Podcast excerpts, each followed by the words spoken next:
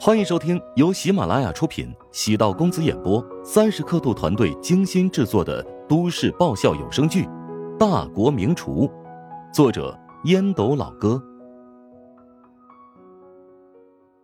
第三百零二集。返回自己的房间，手机闪烁，出现陌生的号码。乔治接通之后，传来女人的声音：“乔老板，我是朱元，现在方便出来吗？我想跟你聊聊。”时间不早了，要不白天你到食堂找我吧。朱元一阵无语。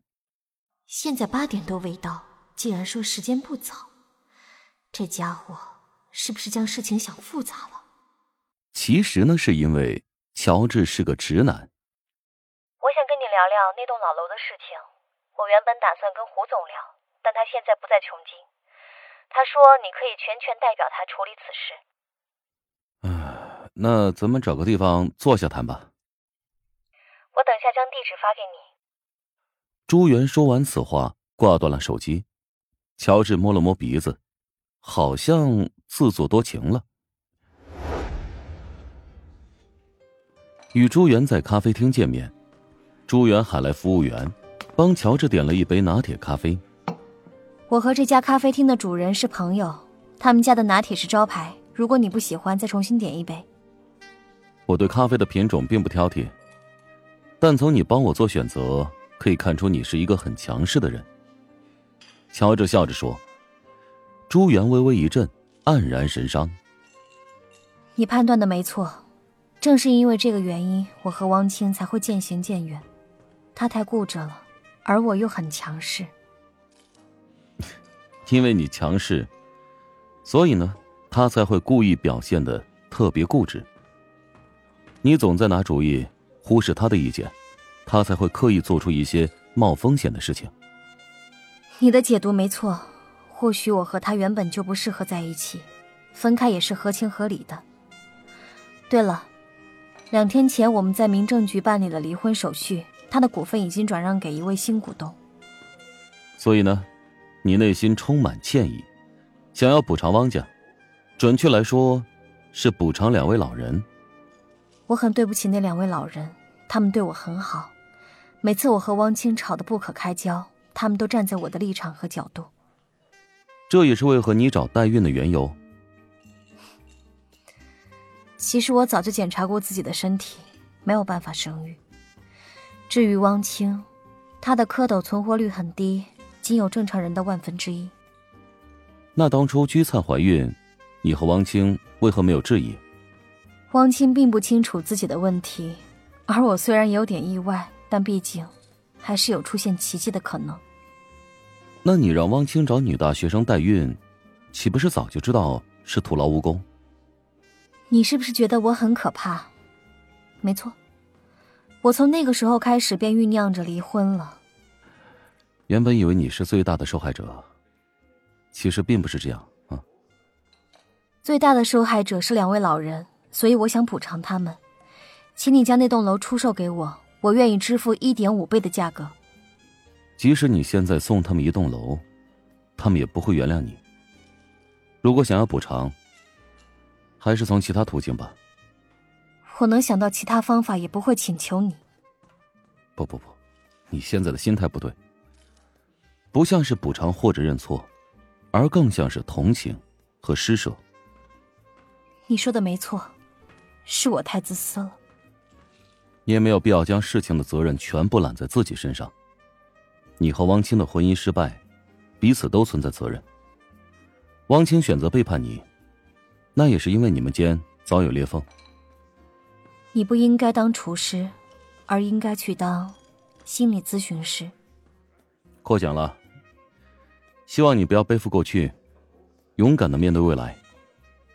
跟你聊了会儿，心里舒服很多，谢谢你的开导。你能跟我倾诉这些，也是将我当成朋友。我的话可能有些不动听，但绝对是肺腑之言。以后我会常去光顾你的食堂。乔治与朱元又聊了片刻，朱元讲起大学时代与汪清、吕刚三人的故事，颇有那些校园纯情故事的味道。汪清在学生时代因为性格外向，所以在学校叱咤风云，是学生会主席；而朱元则是学生会副主席。两人相互合作，举办了不少有影响力的活动，顺理成章的坠入爱河。吕刚是个计算机天才，他在某个计算机竞赛上获得了全省第一名。汪清当时想要创业，偶然间遇到吕刚，便说服他和自己一起合作。吕刚通过模仿的方式，参照当时特别热门游戏，设计了一款作品，在汪清强大的公关能力下，以五十万美金卖给了 M 国一家公司，获得了第一桶金。汪清便邀请朱元加入他们，负责后勤行政工作。三人创业初期遇到过种种困难，比如新游戏无法打开市场，又无法转售给下家；又比如遭遇竞争对手的挖人，将技术部门的团队几乎挖走大半。他们都熬过来了，拿到了三轮风投，开始运作上市。朱元自嘲道。汪清接受一个自媒体采访，他说：“我是世界上最可怕的人。”没想到我会苦心故意的将他从管理层逼走。现在很多人将我看成了野心家，我不在乎他们的看法，我会坚持自己的选择，努力将公司打造成国内最大的游戏制作公司。夫妻店难免吵架。我们说好了卧室不谈工作，结果在厨房谈的激烈时。又得回卧室睡觉，我倒头就睡，他三更半夜还在翻来覆去。有时我一翻身，他以为我醒了，又和我谈。所谓的婚姻就是，有时候很爱他，有时候想一枪崩了他。大多时候是在买枪的路上，遇到了他爱吃的菜，买了菜，却忘记了买枪。回家过几天想想呢，哎，还得买枪。你也是一个有故事的人。踏入婚姻的人，有几个腹中没有难以启齿的故事的？每个人都有自己不得而为之的苦衷。你也没有必要给自己施加太大的压力。你能想到汪家两位老人，说明你内心有温暖。我建议你还是帮一把汪清。对老人而言，儿子是他们唯一在乎的东西了。朱元沉默，眼神闪烁，似乎有决定。乔治尽量化解朱元和汪清的矛盾。两人虽然现在闹得不可开交，但至少曾经相爱过。乔治也给朱元讲述了自己的一些情况，包括在陶家现在的处境，与穆小绯闻的来由。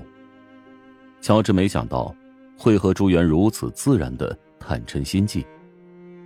朱元对汪清付出不少，只是汪谦很多时候不珍惜。加上两人一直没有孩子，感情才会慢慢变淡。